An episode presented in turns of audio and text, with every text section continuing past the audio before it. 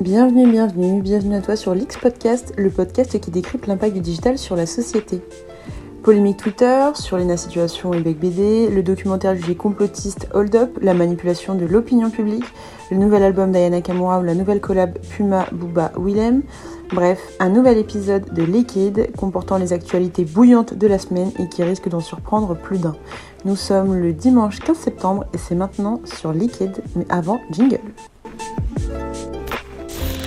Sont connectés virtuellement. Oh un dauphin Wipe it down. Wipe Das Auto. Dans nos couches, pas d'autre merde que les nôtres. Commençons par faire le tour des grandes tendances qui ont fait trembler Twitter cette semaine. Premier sujet, Lena Situation qui continue de briller à la TV. En effet, Lena Situation, une youtubeuse qui compte 1,6 million d'abonnés sur YouTube et 2,5 millions euh, d'abonnés sur Instagram, qui parle de sa vie en général, qui est donc une youtubeuse lifestyle, est récemment autrice de Toujours Plus, un livre sur le développement personnel pour les adolescentes et jeunes femmes. Tandis que le livre bat des records en librairie, elle a vivement été attaquée par l'écrivain Frédéric Beck-Bédé dans une chronique littéraire pour le Figaro. En effet, après avoir fait polémique à cause de ses critiques sur le confinement ou son départ litigieux de France Inter, Frédéric Beck-Bédé se retrouve une nouvelle fois au cœur de la controverse. Intitulé Autobiographie d'une inconnue célèbre, l'auteur ne critique pas seulement l'ouvrage qui est numéro 1 des ventes depuis plusieurs semaines, mais je cite Lena Situation est sûrement une personne solaire, gentiment narcissique, une victime parmi tant d'autres de Mark Zuckerberg. Son inculture assumée rend toutefois sa lecture angoissante. Cette jeune femme est la preuve que le système éducatif français a perdu une bataille contre Facebook, pouvons-on lire dans le Figaro. Lena Mafouf, de son vrai nom, dit ne pas comprendre ses attaques. Elle ne prétend pas avoir sorti l'essai philosophique de l'année et voit surtout dans la réaction de l'écrivain un coup de communication. Dans ce cas, poursuit-elle chez l'émission Quotidien où elle a été, invitée euh, cette semaine, il m'attaque uniquement parce qu'on a vendu beaucoup de livres. Tout ça n'est que business. Si j'avais été après lui dans les ventes, je ne pense pas qu'il aurait prêté attention et écrit un article pendant son confinement sur moi. Entre l'être et le néant, Lena Situation privilégie plutôt la seconde option. Ah, ça, c'est le truc le plus gentil. hein. 147 pages de vide, 19,50€ de perdu. Ça, c'était moins cool. non, en fait, ce qui a été euh, assez. euh, enfin, la raison pour laquelle il y a Il s'est fait euh, tracher sur les réseaux sociaux, ça. évidemment. Bien évidemment, parce que au-delà de la critique du livre, qui fait complètement partie du jeu, et quand on sort un livre, c'est ça aussi qui est fun, c'est de voir les retours. Mais ce que là, la critique a été Et non, puis vraiment. votre euh, communauté est active aussi. Oui, et, et puis au-delà de ça, je pense que c'est vraiment une critique très personnelle. Je connais pas du tout euh, ce monsieur, j'ai jamais été au, à un café avec lui, mais la critique était comme s'il me connaissait et comme si. Enfin voilà, il y a eu des, des attaques comme euh, elle manque cruellement de culture, euh, complètement narcissique ou quoi que ce soit. Et je trouvais que c'était un petit peu la facilité de s'attaquer euh, à la nouvelle génération. Oh, c'était mieux avant. Et en fait, on est peut-être un peu Après, il fatigué. écrit ce qu'il veut. Il écrit ce qu'il veut, bien évidemment, et nous on répond ce qu'on veut. Et on répond qu'on est fatigué par ce snobisme intellectuel et le mépris qu'on peut avoir face à des jeunes qui essayent de faire des choses.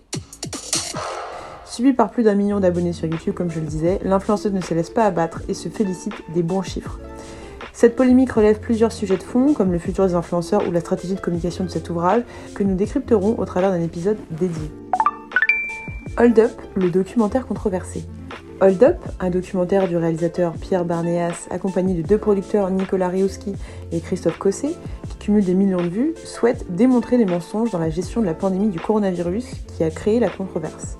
Durant ces 2h43 de documentaire, on retrouve une accumulation de contre-vérités jugées fausses revendiquées par de nombreux médias.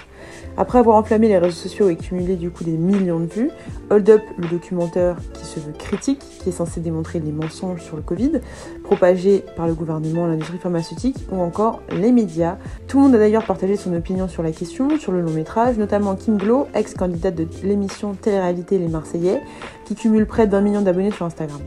En effet, elle a relayé donc ce vendredi 13 novembre plusieurs théories du complot autour du coronavirus en s'appuyant sur ce même documentaire, demandant à ses followers de se réveiller, affirmant au passage que le Covid-19 est une invention des élites pour diminuer la population mondiale. Une théorie du Great Reset ou grande ré- réinitialisation de la société, avancée sans preuve tangible dans le documentaire Hold Up et aussi par plusieurs comptes complotistes. En voici d'ailleurs un extrait. Que vous écoutiez BFM, que vous écoutiez France Info, chaîne publique, chaîne privée, même pensée, même discours. 5423 cas confirmés, 465 nouveaux cas. 127 morts. Ne sortez pas. 208 605 114 000. C'est une épidémie très rapide. Coup d'arrêt, puissant, massif, brutal. La barre des 20 000 morts est Le franchie. nombre de victimes. Le plus lourd bilan. En France, Bah, on, on cherche les bons qualificatifs, euh, c'est grave. C'est grave. C'est une politique de peur, un genre de terrorisme psychologique. La peur, la peur, on a peur, on a peur. D'ici quelques mois, c'est au moins 400 000 morts supplémentaires. Il y a des millions de personnes qui vont perdre leur emploi. Il va y avoir une précarisation massive de la société. On, on est juste en train de détruire l'Occident, mais vraiment.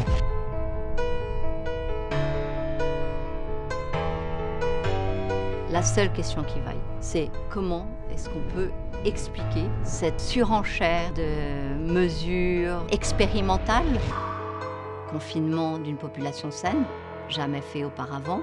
Port du masque généralisé euh, à des personnes en bonne santé, jamais fait auparavant. Parce que le masque, les études montrent que ça marche pas trop là-dessus. Accélération d'une procédure de euh, mise au point vaccinale euh, sautant les phases 3, jamais fait auparavant. C'est un objectif politique, ce n'est pas un objectif médical. Normalcy only returns when we've largely vaccinated the entire global population. But also there will be a surprise outbreak. I think uh, you can probably forgive one lockdown. Two lockdowns are much harder to forgive. Chaque fois que nous perdons une part de liberté au nom de la sécurité, au nom de la santé, on ne les retrouve plus.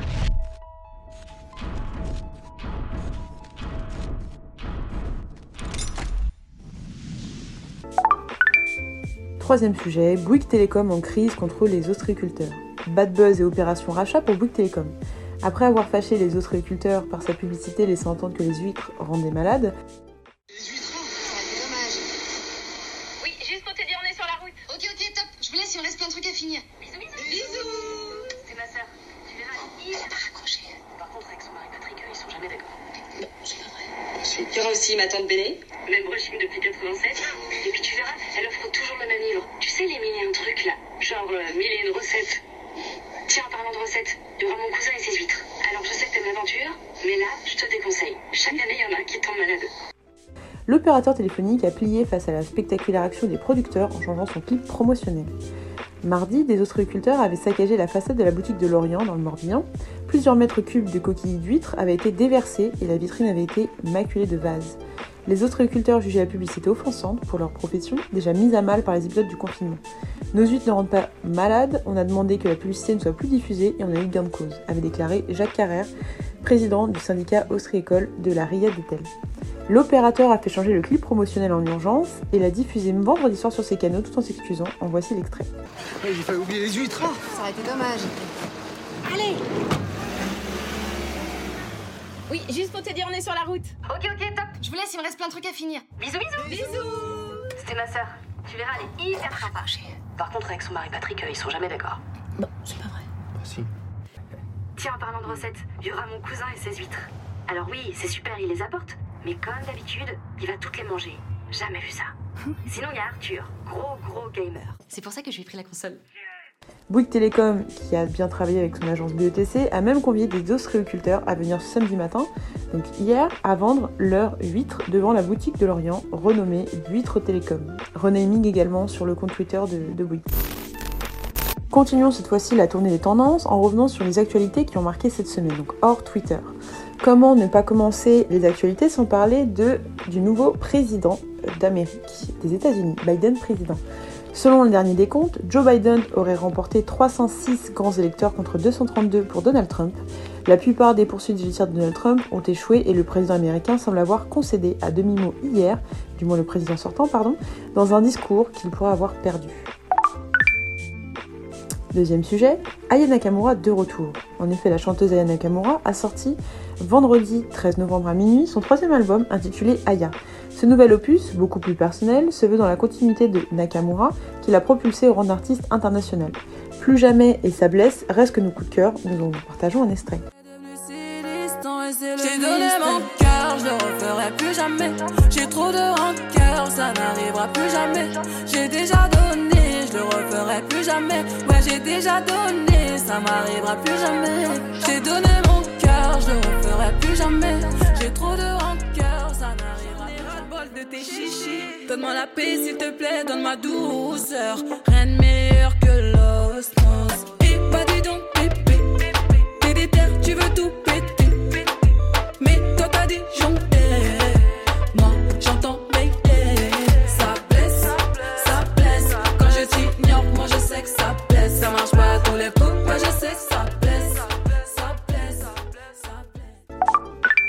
Troisième sujet, Willem et Booba qui s'associent à Puma dans une nouvelle campagne. Puma a paraffé un, partenaire, partenariat explosif pour s'assurer le succès de sa nouvelle campagne promotionnelle. En effet, la marque est le point d'ancrage du nouveau court-métrage du vidéaste Willem, connu pour ses courts-métrages postés sur les réseaux sociaux, qui cumule près de 4,5 millions de fans sur Facebook, et a également projeté ses créations au Grand Rex. Le court-métrage d'une dizaine de minutes cumule 2,2 millions de vues. Donc Willem, qui est le personnage principal du spot, va donc se rappeler différents moments de sa vie, puiser dans son inspiration personnelle afin de mettre en lien la paire avec son vécu. Au fil de la vidéo, on comprend que plus plus que son expérience, quelqu'un d'autre l'accompagnait lors de ces différents moments de sa vie, Booba. On retrouve plusieurs, extraits du Duc, éparpillés au fil des dernières décennies des échéances qui surplombent la vie de Willem. Une en particulier, lorsque sa compagne lui annonce qu'elle est enceinte sur les notes de petite fille. Tous ces éléments mènent donc à une idée royale, celle de signer Booba en tant que nouvelle égérie Puma. Et en effet, Booba rejoint la Puma Family, indique le communiqué express de la marque.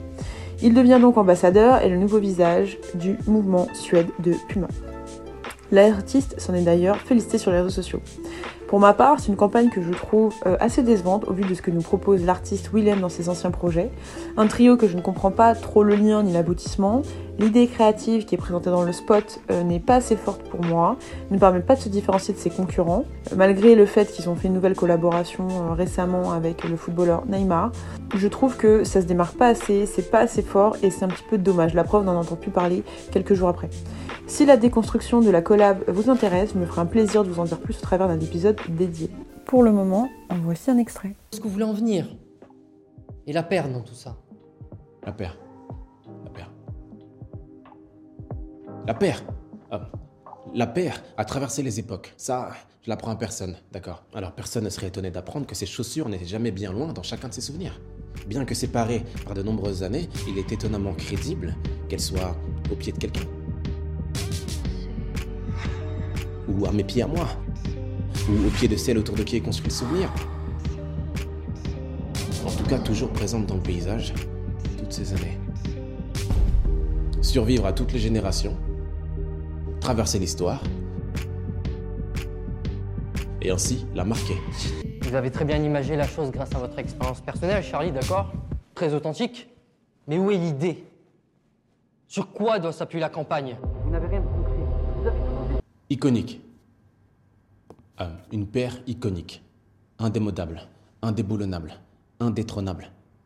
Une icône. Euh, Qu'est-ce qui aurait pu aussi être avec moi? Lors de ma belle rencontre et pendant mon erreur de jeunesse, bien que séparé par de nombreuses années aussi Qu'est-ce qui aurait pu rythmer mes inoubliables vacances sans aucun souci? Vous n'avez aucun mal à me croire, n'est-ce pas? Même si plus de 15 ans nous séparent de la première époque, il a tellement lui aussi tenu le trône que vous n'imaginez même pas remettre en question qu'il a bel et bien été omniprésent pendant toutes les saisons de ma vie, et sûrement la vôtre. Comme les chaussures. Quatrième sujet, qui est la marque Lancôme qui se tourne vers le shopping en direct pour adresser une base de consommateurs grandissante. En effet, en tant que marque emblématique française dont la mission est de répandre le bonheur par la beauté, Lancôme a cherché à devancer la concurrence en utilisant l'innovation pour se rapprocher de ses clients potentiels. Notons que l'essor du commerce en ligne a également remodelé la façon dont les marques parlent et interagissent avec leurs consommateurs, en particulier dans l'industrie de la cosmétique, qui est en constante évolution et où la fidélité à la marque est un exploit difficile à accomplir. L'événement nommé Chiara Beauty Show a été organisé par Lancôme Italie mais était visible à l'international et présentait la nouvelle collection de make-up avec l'américain Chiara Ferragni aux côtés de plusieurs invités comme Annie Mazzola ou Anna Dello Russo qui est une journaliste italienne travaillant pour le Vogue Japon. La qualité de la vidéo live, les outils de gamification, comme la, modération du chat ou les quiz, et la possibilité de faire des achats réels tout en participant à un événement en direct de manière très interactive, voilà ce qui a rendu l'événement intéressant, qui a rassemblé entre 3 et 4 000 internautes en live et cumulant près de 150, 150 000 likes. Notons néanmoins peu de retombées sur les réseaux sociaux attendus sur Instagram qui est pourtant la plateforme des beauty addicts. Une mécanique efficace, similaire je pense aussi au défilé live interactif qui n'était en fait qu'une opération commerciale mais passons pour Chine il y a quelques semaines. que nous avons également décrypté dans l'un de nos épisodes. Je vous partagerai le lien en description. Mais si ça vous intéresse de savoir un petit peu plus comment se passent ces opérations commerciales de manière interactive, je vous mets le lien euh, en description et vous pourrez aller écouter l'épisode dédié de Chine. Cauchemar sur TikTok, pour un cinquième sujet. En effet, le plus énervé et médiatique des chefs est évidemment arrivé sur TikTok. Je parle de Gordon Ramsay. Il n'est pas là pour les chorégraphies. En effet, après ses critiques euh, fleuries de photos de plats de cuisiniers amateurs en quelques mots sur Twitter, Gordon Ramsay se précipite sur TikTok et le voilà en écran partagé à commenter les recettes des utilisateurs de la plateforme des vidéos. Un exemple assez marrant que je vous mets tout de suite. Par contre, c'est en anglais et je crois qu'il n'y a pas de sous-titres, donc je préfère le préciser. Un exemple tout de suite. Watering hole. Find your fish. Find your what? Alright, you want to clean your fish? Clean it. Okay, guys, You left the this head is on. cod. Okay, you want to cut his head off? What? Pour your flour in. Oh my god. Crack your egg. Egg yolk? No. Add some sugar. No. Add some salt and pepper. No. Add some root beer. Root beer? This is how it should look. Puke. Your batter should be thick. Yeah, diaper fit. Okay, so you want to coat your fish. Oh my god, no flour. Stop Alright, it. so What are you doing? Put You cannot your be fish serious. over to your plate. There's nothing British about in that. microwave. In the microwave? Are you kidding 20 me? minutes. What? Peel and cut your Oh, chips. you've lost the plot. And that is how you make British fish and chips. You've never been to Britain. Sixième sujet, qui est le média Uzbek Erika qui lance une plateforme d'entraide durant le reconfinement. Dernière série à regarder, mémoire de fin d'année, appel à mobilisation, partage d'expériences ou conseils de vie, le magazine trimestriel français Uzbek Erika vient de lancer une nouvelle plateforme de questions-réponses entre internautes. C'est une sorte de forum ou de réseau presque social comme Quora qui permet de répondre à toutes les questions qu'on se pose sous forme de SOS. C'est une initiative in- intéressante puisqu'elle permet de reconnecter les internautes durant cette période particulière. Aujourd'hui, à date, la plateforme compte près de 122 appels à l'aide et 2087 membres aidants qui pourront répondre à vos questions. Septième sujet, c'est l'Annual Book, qui veut regrouper tous les événements annulés à cause du Covid-19. Donc Parade Studio, studio de création graphique qui collabore avec de nombreux festivals, donc par exemple le MAMA Festival ou la Fête de l'Humanité, la Fête de l'Humour, quelques labels comme le Pont Neuf Records ou le club Le Cabaret Sauvage, a lancé un appel à contribution pour sortir le livre Annulé, qui regroupe, je le disais, les visuels des événements annulés à cause des confinements. Pour chaque événement seront mentionnés le nom des organisateurs, le nom et la date de l'événement et le nom du studio ayant réalisé le visuel. L'objectif est de faire vivre ces créations malgré tout en apportant un soutien financier aux artistes présentés. Huitième sujet, c'est Virgil Abloh qui vous aide à créer votre marque de vêtements au travers d'une masterclass en ligne. En effet, Virgil Abloh vient de lancer sa nouvelle plateforme éducative pour aider les créateurs en herbe à créer leur propre ligne de vêtements. Virgil Abloh, pour info, est le créateur de Suprême. Soutenue par la Fondation des bourses d'études postmodernes, la plateforme vise à apporter de l'aide gratuitement aux marques à leur lancement, en particulier les marques de la communauté noire. À travers différentes vidéos d'experts comme Peter Saville, le graphiste le plus connu pour la pochette d'album emblématique de Joy Division des Unknown Pleasure, il est possible d'apprendre le Hablo Mindset pour faire évoluer sa marque rapidement et de manière distinctive, ou du moins de se distinguer de manière singulière. Objectif en lien avec la Fondation qui apporte aux étudiants noirs une éducation à la mode via la collecte de fonds et un mentorat particulier. Avant-dernier sujet, un petit peu euh, loufoque mais intéressant, qui est la guerre anticapitaliste, anticapitaliste qui continue sur TikTok. En effet, l'Anti-Ad Advertising Club est un mouvement du collectif d'art MSCHF visant à exprimer leur mépris envers le système capitaliste avec des hacks médiatiquement connus. Comme une vente aux enchères d'un ordinateur portable qui contenait 6 des logiciels malveillants les plus dangereux de tous les temps, totalisant 85 milliards de dollars. Dans son manifeste pour l'Anti-Ad Ad Club, MSCHF qualifie les publications sponsorisées de fléaux omniprésents des plateformes sociales et déplore la montée de la culture du sell-out, vendre absolument tout. Le mouvement lance une opération donc euh, coup de poing, cette fois-ci sur TikTok. Le principe, MSCHF a créé 9 sons TikTok pour attaquer direct différentes marques, y compris TikTok lui-même. Si l'un des sons est repris et très visible par un utilisateur, alors le mouvement pourra le rémunérer. Amazon et la violation des droits humains, Fashion Nova pour le vol des modèles, TikTok pour leur censure, Tesla pour la négligence du bien-être de ses salariés, Comcast, Facebook, Palantir et d'autres marques sont ciblées. En plus des extraits de musique qui sont quand même je trouve assez marrantes, à reprendre ou non, en tout cas le ton est donné.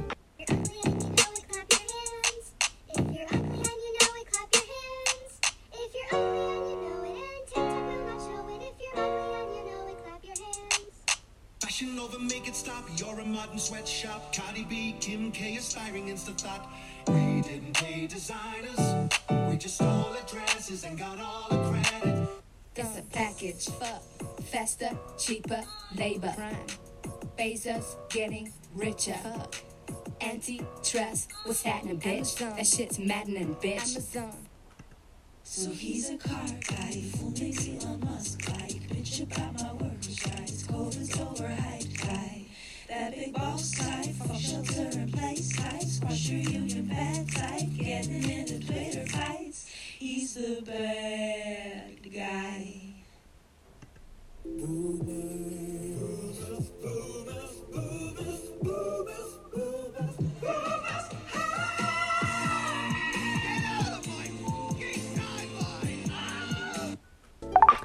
Dernier sujet qui est Trust in Politics par Kantar. En effet, le cabinet d'études Kantar Media vient de publier la nouvelle édition de son baromètre mesurant la confiance des Français face aux politiques.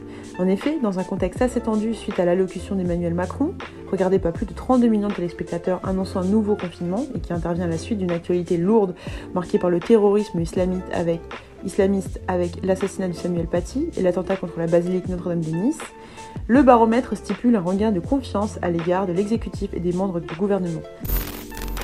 On finira l'épisode euh, de notre podcast à travers une recommandation d'un documentaire diffusé sur Arte, Propaganda, la fabrique du consentement. En effet, on ne fait pas de retour d'expérience aujourd'hui, mais quelque chose qui est vraiment intéressant, qui, s'intéresse notamment à notre métier, qui est la constitution des affaires publiques. En effet, le documentaire de 50 minutes apporte un éclairage sur l'invention du marketing par Edward Burney et nous propose un passionnant décryptage des méthodes des mécanismes, des mécanismes de manipulation de l'opinion publique, ce qu'on appelle aujourd'hui les affaires publiques. Je vous lis le résumé. Si les techniques de persuasion des masses apparaissent en Europe à la fin du 19e siècle pour lutter contre les révoltes ouvrières, elles sont développées aux États-Unis pour convaincre les Américains de s'engager dans la Première Guerre mondiale. Peu connu du grand public, neveu de Sigmund Freud, l'auteur du livre de référence Propaganda est l'un des inventeurs du marketing, Edward Burney, de 1891 et mort en 1995, en fut l'un des principaux théoriciens. Inspiré des codes de la publicité et du divertissement, ces méthodes de fabrique du consentement des foules s'adressent au désir inconscient de celle-ci. Les industriels s'en emparent pour lutter contre les grèves avec l'objectif de faire adhérer la classe ouvrière au capitalisme et transformer ainsi le citoyen en consommateur. En 2001, le magazine Life classait Edward Burney parmi les 100 personnalités américaines les plus influentes du XXe siècle. Ce documentaire, riche en archives, retrace à la lumière d'une analyse critique, dont celle du célèbre linguiste Noam Chomsky, le parcours de celui-ci qui, entre autres, fit fumer les femmes, inspira le régime nazi, accompagna le New Deal et fut l'artisan du renversement du gouvernement du Guatemala en 1954. En voici un extrait intéressant que j'espère te donnera envie d'en savoir plus. Ces nouveaux spécialistes des relations publiques, pour la plupart issus de la commission Krill, sont embauchés par les plus grandes entreprises de l'époque. Charge à eux de convaincre l'opinion que la prospérité des entreprises privées bénéficiera à l'ensemble de la population.